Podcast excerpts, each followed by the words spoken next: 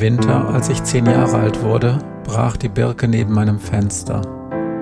Es war im Februar und es war der Tag, an dem ich meine besten Freunde verlor. Im Moor, ein Hörbuch-Podcast von Matthias Kleimann. Lesung und Musik Matthias Kleimann.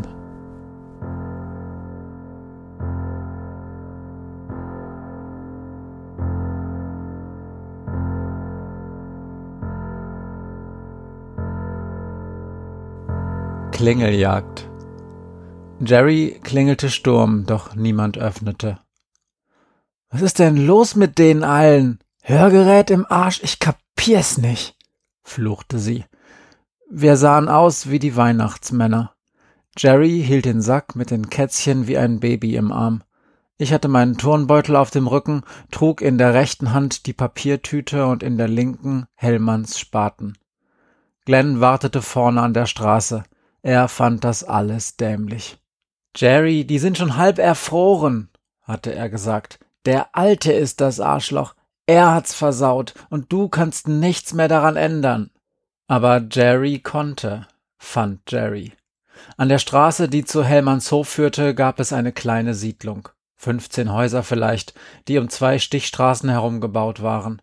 Die Häuser sahen so aus wie das, in dem meine Großeltern in der Nachbarstadt lebten. Von den Außenwänden bröckelte der weiße, graue oder beige Putz, die Fassaden waren fleckig. Um die Häuser herum wuchs kurzer Rasen, der von Jägerzäunen oder niedrigen Buchsbaumhecken umrandet war. Auf den Rasenflächen sah ich kahle braune Stellen, wo im Sommer garantiert die Sonnenschirme mit dem Blumenmuster standen. Ich kannte keinen, der hier wohnte, aber ich konnte es mir vorstellen. Die Garagen neben den Häusern waren geschlossen, nur an dem grauen Haus an der Ecke war ein Wohnwagen in der Einfahrt aufgebockt. Unter der Heckscheibe klebte ein Aufkleber von der Biggetalsperre und an der Außenwand blätterte die Farbe ab. Das hier war das dritte Haus, an dem wir klingelten. Der Opa im ersten Haus hatte nichts gesagt und nur sofort mit dem Kopf geschüttelt, als Jerry angefangen hatte. Und im zweiten Haus hatte keiner aufgemacht, genau wie jetzt. Jerry wollte die Leute fragen, ob sie eine Katze nehmen würden.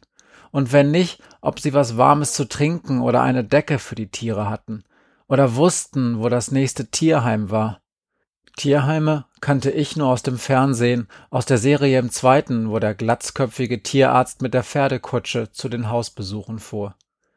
Ich hatte keinen richtigen Plan, Trotzdem hatte ich die Tüte mit dem toten Katzenbaby mitgenommen, als Jerry losmarschiert war. Und weil Glenn sich geweigert hatte, den Spaten zu tragen, trug ich den eben auch. Ich hatte schon mal ein Tier begraben, zusammen mit Falk. Es war an dem Tag, als Falk und ich in den Stall gelaufen waren, um seine Mutter zu suchen.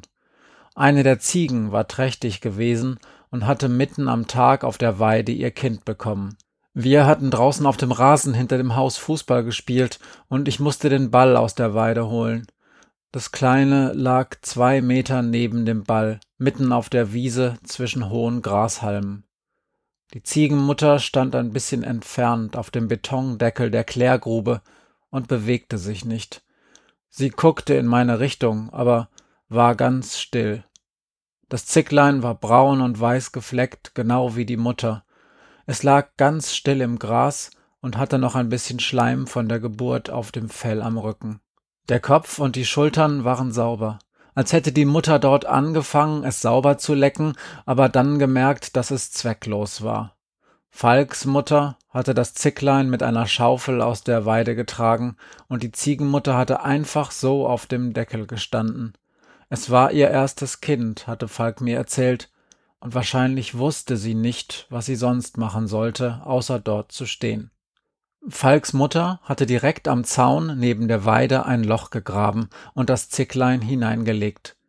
Dabei hatte sie die Grassoden vorsichtig aus dem Rasen gehoben, so dass man sie nachher wieder auf das gefüllte Loch setzen konnte. Sie hatte uns gesagt, dass tote Tiere eigentlich vom Abdecker geholt werden mussten und dass wir es deshalb keinem erzählen sollten, weil Falks Eltern sonst richtig Ärger mit dem Amt kriegen konnten. Rottmanns hatten für ihre toten Ferkel nämlich extra einen Container für die Tierkörperbeseitigung. Der stand ganz hinten in der Scheune neben dem ersten Stall. Ich hatte Falk mal gefragt, ob er schon mal in den Container geschaut hatte, wenn tote Ferkel darin lagen, aber das hatte er nicht. Als Falks Mutter das Zicklein mit der Schaufel in das Loch gelegt hatte, standen Falk und ich einfach nur daneben, denn was sollten wir auch tun? Ich versuchte zwischendurch, die Ziegenmutter mit ein bisschen Gras an den Zaun zu locken, damit sie beim Begräbnis dabei sein konnte. Doch sie stand nur auf dem Betondeckel. Falks Mutter sagte, Du Arme, und schaufelte das Loch wieder zu. Später holte sie altes Brot aus der Küche und gab es Falk und mir, damit wir die Ziegenmutter damit füttern konnten, und das klappte auch. Ich fand es gut, dass wir das Zicklein damals beerdigt hatten, denn es lag ja direkt am Zaun in der Nähe seiner Mama. Ich hatte zwar keine Ahnung von Ziegen und ob sie überhaupt irgendwas fühlen oder denken konnten wie wir Menschen, aber vielleicht erinnerte sich die Ziegenmutter an ihr erstes Kind, wenn sie direkt am Zaun das lange Gras abrupfte oder Disteln fraß. Ich wollte das Kätzchen richtig begraben, nicht einfach auf dem Acker in der Markkauftüte liegen lassen. Doch mit Glenn, der nicht mal den Spaten tragen wollte, konnte ich das schlecht besprechen. Ich musste an das Reh im Tunnel denken. Also trug ich die Tüte. Jerry stand schon an der nächsten Tür und klingelte. Auf beiden Klingelschildern stand Glienke, und Jerry hatte beide Knöpfe gedrückt. Die Frau in der Tür war alt und sah unfreundlich aus, aber das war nicht schlimm, denn Jerry hatte einen Plan. Sie sagte Herzlichen Glückwunsch, Frau Glienke. Ich bin Johnny Norris und heute ist Ihr Glückstag. Sie haben eine Katze gewonnen. Suchen Sie sich einfach eine aus. Dann hielt sie der Frau strahlend den Sack mit den Kätzchen hin, die leider schon ein bisschen nach Pipi rochen. Und das Beste, sagte Jerry, wenn Sie sich einfach nicht entscheiden können, dürfen Sie auch alle haben. Ohne Scheiß jetzt, ich schwör. Die Tür ging zu. Ein paar Sekunden später wurden die Jalousien in der Küche runtergelassen. Von oben rief jemand in den Flur Wer war das, Mutti? aber aus der Küche kam keine Antwort. Johnny Norris? Sagte ich. Im Ernst? Halt die Klappe, sagte Jerry. Ich mein ja nur, Jerry hielt mir das Kätzchen hin. Bitte, willst du's versuchen? Ich hob beide Arme in die Luft, rechts die Tüte, links den Spaten und schüttelte den Kopf. Was ist denn der Papiertüte? fragte Jerry. Tote Katze, sagte ich. Warum schleppst du eine tote Katze mit dir rum? fragte Jerry. Weil ich sie begraben will, sagte ich. Darum auch der Spaten. Alles klar, sagte Jerry. Wir gingen zum nächsten Haus. Es hatte ein schönes Hausnummernschild mit zwei glänzenden weißen Kacheln, die eine blaue Elf zeigten, aber Jerry stoppte kurz vor der Haustür. Neuer Plan, sagte sie. Nämlich mit mehreren zusammen klappt das nicht, sagte Jerry. Das erschreckt die Leute. Darum gehe ich allein. Nimm mir mal die Mütze ab, Glenn. Glenn zog ihr die Mütze vom Kopf und Jerry schüttelte ihre Haare hin und her. Wie sehe ich aus? fragte sie mich. Normal, sagte ich. Wie willst denn du aussehen? Weiß nicht, sagte Jerry. Halt so, dass mir die Leute eine Katze abnehmen. Du siehst aus wie Chuck Norris, sagte Glenn, vor allem die Frisur. Jerry bekam rote Flecken im Gesicht, aber weil sie den Sack in den Armen hielt, streckte sie Glenn nur die Zunge raus. Sag doch mal wirklich, Andy, fragte sie mich. Was hast denn du auf einmal gegen Chuck Norris? fragte ich zurück. Ich dachte, du findest den cool. Ihr seid so scheiße, echt, zischte Jerry und ging zur Haustür. Los, versteckt euch! Glenn und ich liefen aus der Einfahrt und duckten uns hinter eine krüppelige Fichte. Leider konnten wir von hier aus die Haustür nicht sehen und mussten einfach warten, was passierte. Wo willst du die Tüte denn vergraben? fragte Glenn nach einer Weile. Irgendwo, wo es schön ist, sagte ich. Dass man nicht sofort daran denkt, dass Opa Hellmann mit seiner Forke reingestochen hat. Sieht doch keiner, sagte Glenn. Ist dann ja verbuddelt. Aber ich denke dran, sagte ich. Ist dir das denn egal? Ja, sagte Glenn. Glaub schon. Kapier ich nicht, sagte ich. Glenn zuckte mit den Schultern. Ich glaube, ich begrab sie irgendwo am Moor, sagte ich. Da ist es schöner als hier. Fändest du das albern, wenn wir was singen? Singen? Jetzt? fragte Glenn. Am Grab, Mann. Und ob das albern ist, sagte Glenn, ich singe nie und garantiert nicht für eine Katze. Aber es ist ja irgendwie ein Kind, ein Katzenbaby, sagte ich. Ja und? sagte Glenn. Mir hat auch nie einer was vorgesungen, als ich ein Kind war, und ich bin ein Mensch und ich lebe sogar noch. Glenn, das ist völliger Quatsch. Jerry stand auf einmal neben uns, wir hatten sie gar nicht kommen gehört. Mama hat dir dauernd was vorgesungen, als du klein warst, sagte Jerry. Weiß ich nichts von, sagte Glenn. Noch bis du vier warst oder so, sagte Jerry. Ich bin sogar immer extra nach unten in dein Zimmer gekommen, damit ich zuhören konnte. Was hat sie denn gesungen? fragte ich. Alles Mögliche, sagte Jerry. An weißt du, wie viel Sternlein stehen, kann ich mich erinnern, und natürlich an die Blümelein sie schlafen, das fand ich immer am allerschönsten. Bei mir im Zimmer? fragte Glenn. Kann mich nicht erinnern. Die Blümelein sie schlafen fand ich auch immer am besten. Meine Mutter hatte uns das früher oft vorgesungen. Der Text war zwar eigentlich super dämlich, aber die Melodie war schön. Sie hörte sich an, als würde man in einer Hängematte in einem Schiff liegen, das über Meereswellen fährt. Das ist eine gute Idee, sagte ich. Das singen wir. Du singst, sagte Glenn. Wie war's denn, Jerry? Hat es funktioniert? Nee, sagte Jerry. Das heißt so halb halb. Ich klingel und eine Frau macht auf und ich sag Hallo und dass ich Tom Silvester heiße und Tom Silvester? rief ich. Du bist ja bekloppt. Ich musste immer an die Katzen denken und dann sind mir halt nur Katzennamen eingefallen, sagte Jerry. Okay, und weiter? Und dass ich vier Kätzchen vor dem Sterben retten will und ob sie nicht eine von den Katzen nehmen könnte oder auch zwei und so weiter. Und dann hat sie mich traurig angeguckt und hatte auch sofort Tränen in den Augen. Aber vor allem wegen ihrer Katzenhaarallergie, hat sie gesagt das ist erst vor einem Jahr gekommen und sie hatte vorher auch immer Katzen und musste ihre letzte Katze sofort weggeben. Und darum konnte sie mir auch sagen, wo das nächste Tierheim ist. Und wo ist das? fragte ich. Am Arsch der Welt, sagte Jerry. 15 Kilometer. Jedenfalls das, was sie kennt. Großer Mist, sagte ich.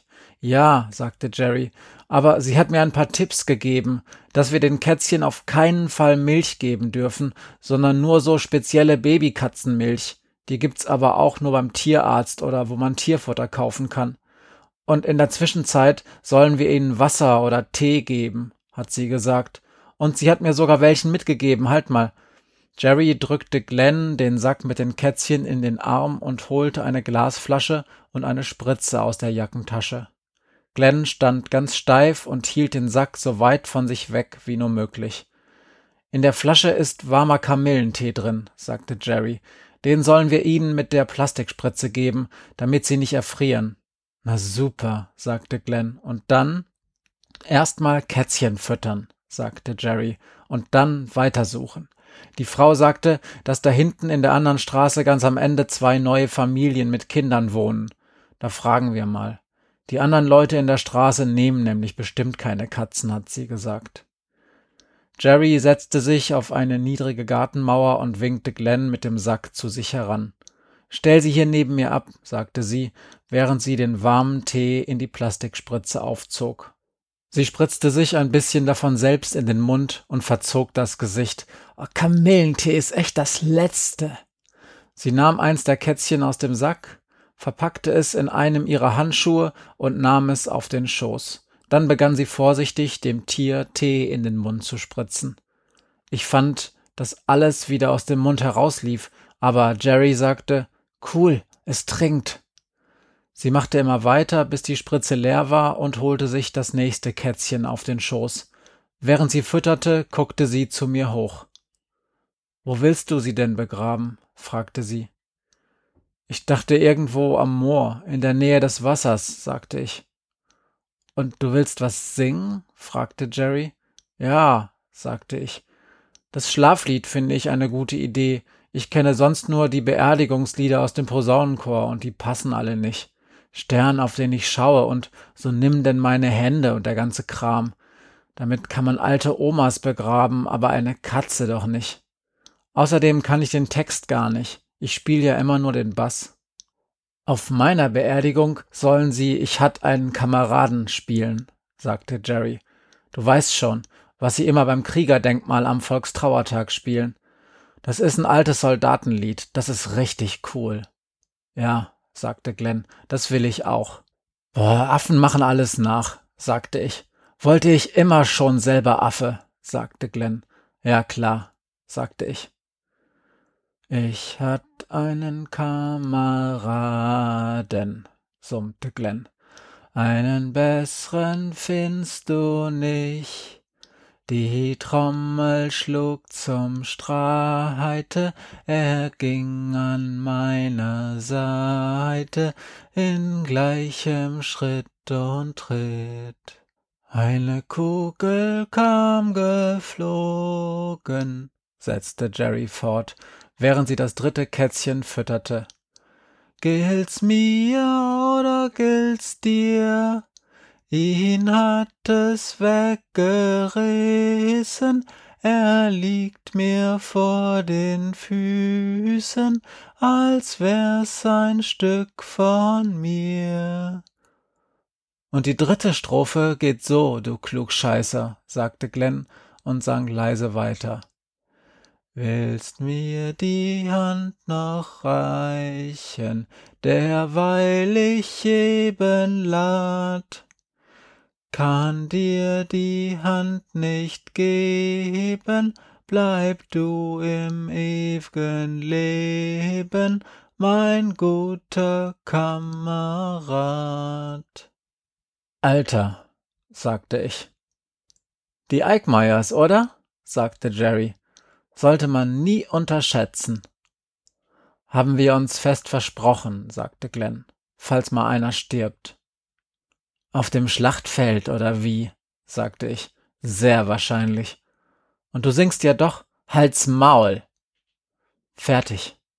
Ein bisschen später setzte Jerry das vierte Kätzchen zurück in den Sack und legte auch den Handschuh zurück. Und jetzt? fragte ich. Wie besprochen, sagte Jerry. Aber neue Taktik. Nämlich? fragte ich. Wir machen es wie Bagheera, sagte Jerry. Weiß nicht, was du meinst, sagte ich. Doch Glenn hatte es sofort verstanden. Könnte klappen. Bagheera bringt den Korb mit Mowgli zu den Wölfen, erklärte Jerry. Er stellt ihn vor die Höhle und versteckt sich. Die Wolfsmutter findet Mowgli und zieht ihn auf, weil er ihr leid tut und sie ihn nicht sterben lassen kann. Das ist ein Film oder wie? fragte ich. Hast du noch nie das Dschungelbuch gesehen? fragte Glenn. Habt ihr den auf Video? fragte ich. Nee, sagte Jerry. Aber der läuft doch dauernd im Kino. Echt, den kennst du nicht? Ich glaub, ich hatte mal einen Zeichenblock davon, sagte ich. Aber gesehen habe ich's noch nie. Durch diese ganze Leserei bleibst du noch dumm, sagte Glenn. Glück für dich, dass du uns hast. Klar, Riesenglück, sagte ich. Ich würde die drei Amigos nicht kennen und, oh mein Gott, ich hätte Nummer fünf lebt und Feivel der Mauswanderer nie gesehen. Siehste? sagte Glenn. Aber was macht euch so sicher, dass es funktioniert? fragte ich. Hey, es ist mein Plan, sagte Jerry. Und du weißt doch, ich liebe es, wenn ein Plan funktioniert. Na dann los, lass uns die Viecher endlich loswerden, sagte Glenn, und wir gingen zum Ende der Straße. Jerry summte die Titelmelodie von Das A-Team. Das Problem war, dass am Ende der Sackgasse drei Häuser standen. Die Frau hatte von zwei Familien gesprochen, also war eins eine Niete. Das andere Problem war, dass wir vier Kätzchen hatten. Wir mussten sie aufteilen, zwei mal zwei, klar. Aber zwei Kätzchen zu nehmen, das war ganz schön Arbeit. Also hatte ich die Idee, dass wir sie irgendwie so zurecht machen mussten, dass die Leute gar nicht anders konnten, als sie zu behalten. Wir hockten uns hinter einen Busch am Anfang des Wendeplatzes, wo die drei Häuser standen, und bereiteten alles vor. Am besten, wir setzen jedes in einen Handschuh rein, sagte Jerry. Wie auf diesen Katzenpostkarten. Außerdem haben es die Tiere schön warm so. Du hast aber nur zwei Handschuhe, sagte Glenn. Nun komm schon, Glenn, sagte Jerry. Ach, scheiße, sagte Glenn. Er zog seine Handschuhe aus und ließ sie auf den Boden fallen. Jerry nahm eins der Kätzchen aus dem Sack. Es war wie die anderen grau getigert. Es zitterte und klammerte sich an Jerrys Hand fest. Vorsichtig steckte sie es in einen von Glens Handschuhen. Tatsächlich schien es dem Kätzchen zu gefallen, und es versuchte gar nicht erst wieder herauszuklettern, so dass Jerry das nächste Kätzchen holen konnte. Dann brauchen wir noch eine Anleitung, wie man sie füttert und so, sagte Jerry, während sie das zweite Kätzchen in einem Handschuh verpackte. Andi, du hast doch Papier und Stift dabei, schreib mal auf. Keine Chance, rief ich. Das ist kein Papier, das ist meine Karte. Das kannst du komplett vergessen. Aber da war doch am Rand noch was frei, sagte Jerry. Wir brauchen ja nur zwei mini kleine Zettelchen. Hey Mann, Glenn und ich opfern hier gerade unsere Handschuhe. Ich holte die Karte aus meiner Jackentasche und faltete sie auseinander. Ich hatte sie auf meinem DIN A3 Zeichenblock für die Schule gezeichnet. Ich war im Herbst damit angefangen, nachdem Glenn mir seine selbstgeschriebene Geschichte gezeigt hatte. Auch wenn ich sie nicht gut fand, waren Glens Bilder von den Planeten und den Raumschiffen besser als alles, was ich je gemalt hatte. Sie waren nicht genial oder so, es gab Kinder in unserer Klasse, die noch besser zeichnen konnten, aber man erkannte irgendwie sofort, dass sie von Glenn waren. Die Figuren, besonders der eine Raumkampfpilot, sahen aus wie kleine Glens. Nicht das ganze Gesicht, aber der Mund, und sie standen genau wie er und hielten die Arme auch so. Ein bisschen wie dünne Playmobil-Männchen sahen sie aus, und genau so war Glenn auch. Ich hatte mir damals überlegt, dass ich eigentlich gerne zeichnen würde, und mir war nichts eingefallen, außer der Karte. Eine Karte war natürlich kein richtiges Bild. Es gab keine Gesichter oder überhaupt Menschen auf Karten, und man zeichnete ja auch die Landschaft nicht so, wie sie in echt von oben aussah, aber wenn man eine Karte mit Häusern und dem Gelände drumherum zeichnete, konnte man sich gut vorstellen, was mit den Menschen in den Häusern passierte und mit den Tieren zwischen den Bäumen, den grünen Dreiecken und Hufeisen, je nachdem, ob es Laub- oder Nadelbäume waren. Man konnte sich genau ausdenken, wie die Kinder morgens auf den Straßen zur Schulbushaltestelle mit dem grünen Haar in dem grün-gelben runden Schild gingen und wie die Tiere abends in der Dämmerung zwischen den Dreiecken und Hufeisen hervorkamen. Man konnte auch Geschichten erfinden, was passieren würde, wenn in dem Haus in der Mitte eine Familie mit Kindern einziehen würde. Welche Kinder aus anderen Häusern sie wohl trafen und mit wem sie Freundschaft schlossen. Und wenn es zwischen den Häusern ein Tannenwäldchen aus grünen Dreiecken gab, konnte man sich ausdenken, wie die Kinder aus den Häusern sich im Wäldchen trafen und vielleicht den Kampf der Ewoks gegen die imperialen Sturmtruppen nachspielten. Man konnte sich auch geheime Zeichen für die Karte ausdenken, die markierten, wo sich Schätze oder Verstecke befanden und wo man auf keinen Fall mehr hingehen durfte. Und weil man sich immer andere Geschichten mit neuen geheimen Zeichen ausdenken konnte, war die Karte niemals fertig. Man malte immer wieder etwas Neues dazu, bis sich die Zeichen, die Bäume, Häuser, Geheimwege, Ortsnamen und Schilder überlagerten und man anfangen musste, kleine Erklärungstexte neben die Karte zu schreiben, um sie zu verstehen. Da war vielleicht nur ein Pfeil, der auf ein Kreuz neben einem dünnen blauen Wassergrabenstrich zeigte, und daneben stand M. Ertr als K. Red. Volt. Oder eine Siedlung auf dem Weg zum Moor. gleichförmige graue Vierecke, neben die mit schnellen Strichen zwei kleine dunkle Augen gekritzelt waren. Daneben stand Zettel zum K. Red. OK. Und ein dünner Pfeil zeigte auf vier identische nebeneinander liegende Rechtecke, unten in der Ecke der Karte, auf denen mit nassem Bleistift geschrieben stand Diese Katzen sterben, wenn du nicht hilfst. Die Frau in Nummer elf weiß, wie es geht. Bitte, sagte ich. Ich riss die vier kleinen Schnipsel aus der Karte und gab sie Jerry. Die las und nickte. Diese Katzen sterben. Bam! Das ist gut. Voll in die Fresse. Und das mit der Frau ist auch super. Spart man sich diese lange Schreiberei. Guter Mann, der Andi. Wir steckten die Zettel in die kleinen Plastikverschlüsse, mit denen man sonst die Handschuhe aneinander befestigen konnte. Jerry hatte alle Kätzchen in Handschuhe verpackt. Zwischendurch kam immer wieder leises, helles Miauen aus den Handschuhen, aber ich fand, dass es sich nicht unzufrieden anhörte. Wir mussten nur noch entscheiden, was die richtigen Häuser waren. Eins hab ich, sagte Jerry. Sie zeigte auf das ganz linke Haus. Zwei Paar rote Kindergummistiefel an der Tür. Bingo. Gut. Wie machen wir's? fragte ich. Suchen wir noch das zweite Haus und klingeln bei beiden oder wie? Lass uns erstmal bei dem hier versuchen, sagte Jerry. Und wo verstecken wir uns? fragte Glenn.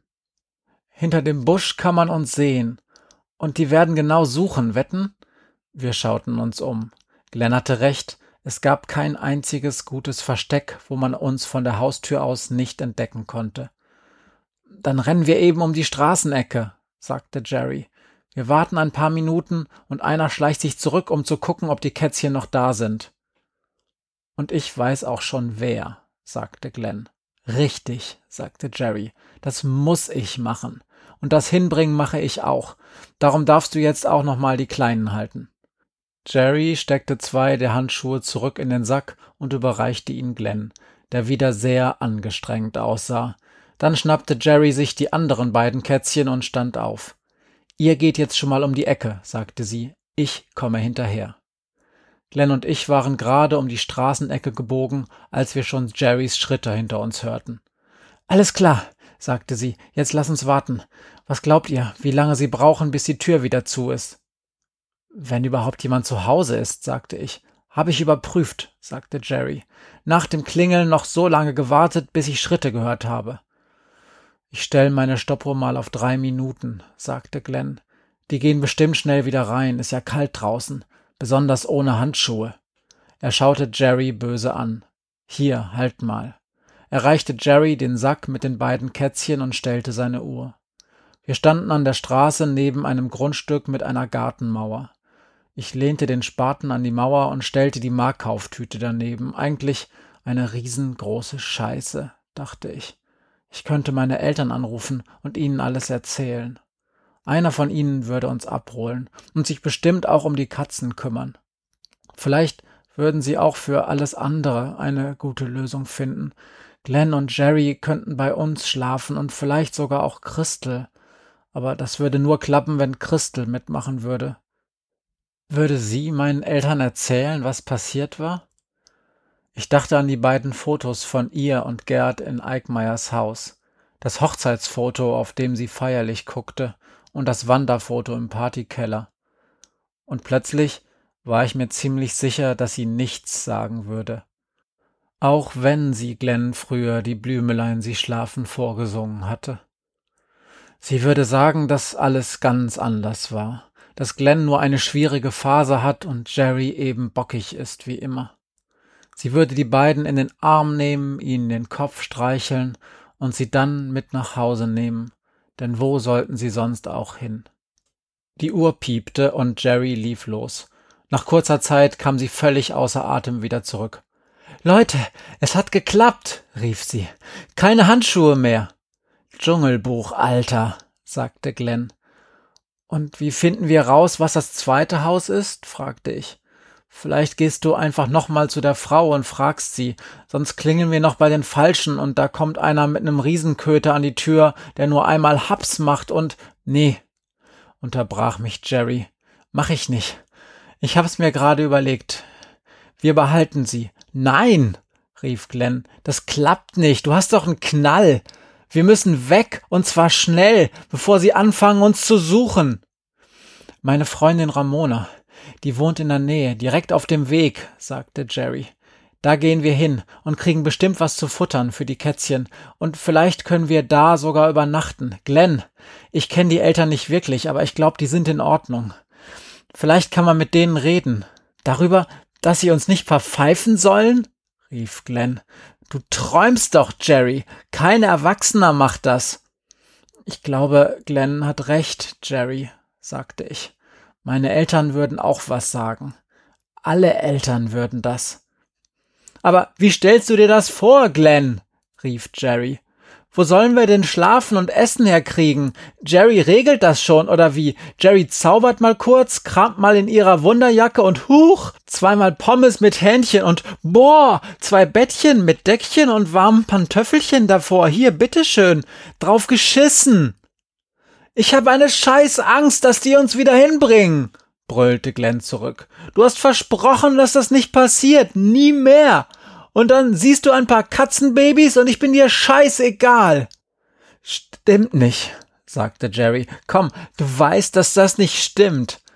Ich könnte einfach den Spaten da nehmen und einmal auf den Sack draufschlagen und die Sache wäre erledigt, sagte Glenn.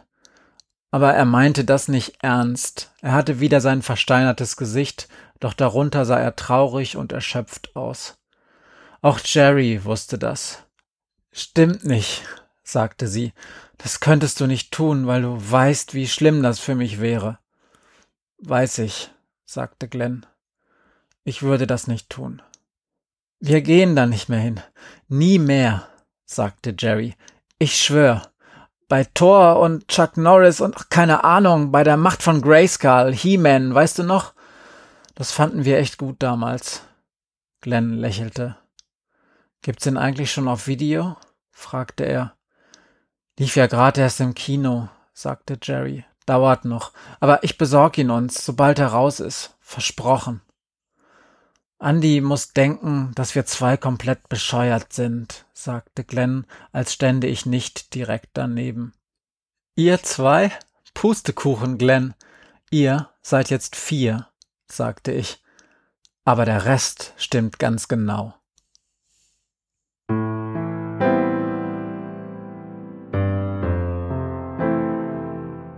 Das war im Moor Teil 11. Text, Musik und Sprecher Matthias Kleimann.